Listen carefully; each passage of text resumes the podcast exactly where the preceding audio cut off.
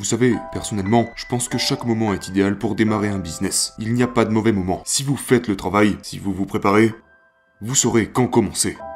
Et ça ne veut pas dire que ça ne sera pas un peu effrayant, mais vous le savez. Vous le sentirez. Et vous ne devez pas quitter un travail de jour si vous ne vous sentez pas capable de le faire marcher la nuit.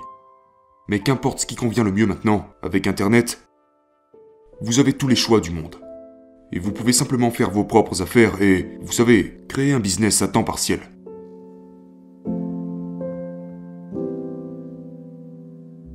J'ai toujours été passionné. Certaines personnes ont pensé, vous savez, que c'est plus un trouble obsessionnel compulsif qu'autre chose, ce qui, selon moi, est un bon trait de l'entrepreneur. Quand, quand j'étais sur l'affaire des timbres, je restais debout jusqu'à 3-4 heures du matin. Et ça même si je devais me lever et aller à l'école pour lire l'Instep News ou Scott Stamp Journal, et de tous les mémoriser pour me donner un avantage. Même quand j'étais à l'université, j'étais toujours dans la bibliothèque en train de lire des livres sur les affaires. Je lisais des biographies d'hommes d'affaires, je lisais tout ce que je pouvais trouver à ce sujet.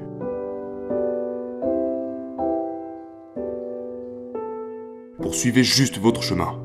Je veux dire, le fait d'être un entrepreneur, cela dépend de vous. Vous savez, beaucoup de gens aiment se trouver des excuses. Je n'ai pas de contact, je n'ai pas d'argent, j'ai pas ci, j'ai pas ça. Mais, vous savez, si vous trouvez quelque chose que vous aimez faire, devenez bon là-dedans et voyez si vous pouvez le transformer en business. Dans le pire des cas, vous allez juste vous amuser à faire ce que vous aimez faire le plus. Et dans le meilleur des cas, vous pourrez le transformer en un business. Je ne tolère pas les excuses. Je pense tout simplement que, que tout le monde est capable de réussir. Ils doivent juste agir.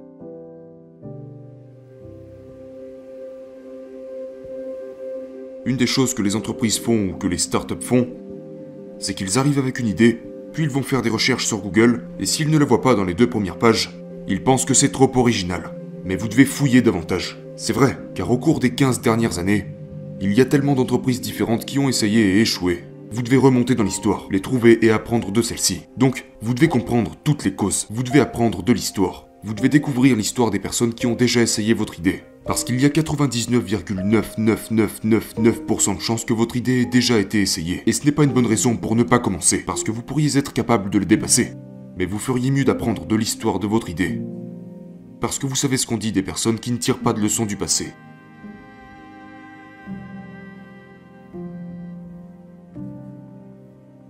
Le business est l'ultime sport. Car dans le business, il faut rivaliser avec tout le monde. Et la partie dure 24 heures sur 24, 365 jours par an. Il y a toujours quelqu'un qui essaie de vous dépasser. Il y a toujours quelqu'un qui regarde votre entreprise et qui dit ⁇ Je peux faire mieux, j'ai une meilleure idée ⁇ Vous devez rivaliser avec cette personne, et vous devez constamment faire ce qu'il faut pour que vos clients et vos employés soient heureux.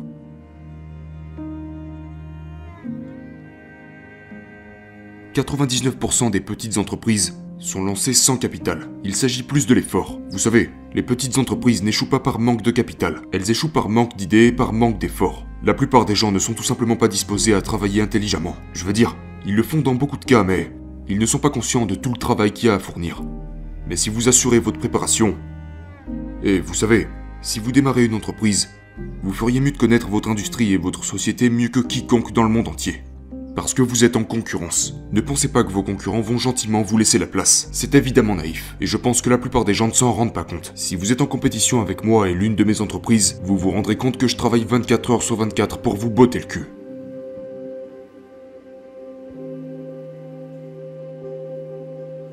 Je pense que le plus important est de connaître vos forces et vos faiblesses, et de savoir ce que vous aimez faire. Vous savez, si vous considérez ce que vous faites comme un travail, vous avez déjà perdu ça ne sera pas une passion. Et vous allez compter les heures. Si vous considérez cela comme quelque chose que vous aimez faire,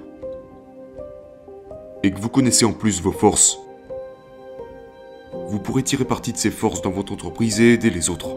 Et une fois que vous avez identifié vos points faibles, vous pourrez alors travailler avec des personnes qui vous complètent. Vous devez vous différencier et être unique. Vous devez connaître vos compétences de base et exceller là-dessus. Je pense que c'est ce que les gens ne réalisent pas c'est qu'il doit y avoir un point déterminant dans votre business dans lequel vous devez être le meilleur au monde. Peu importe l'industrie dans laquelle vous êtes, si vous n'en savez pas plus que n'importe qui d'autre dans le monde, n'importe qui d'autre pourra vous devancer.